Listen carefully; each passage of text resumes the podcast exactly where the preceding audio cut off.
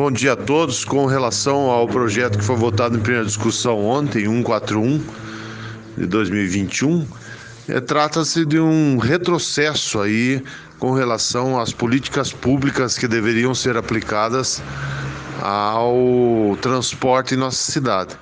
Nós tínhamos aí um conselho transporte vigoroso, deliberativo e que voltou a ser consultivo podendo apenas ser consultado pela prefeita ou pelo prefeito que estiver no poder eh, para tomar suas decisões.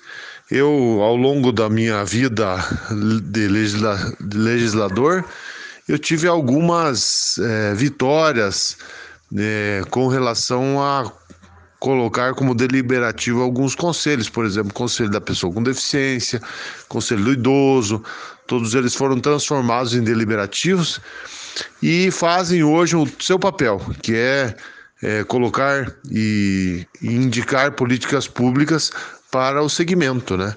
Infelizmente nós tivemos essa derrota ontem e acredito sim ser um retrocesso aí para aquelas pessoas que tanto sofrem com o transporte em nossa cidade.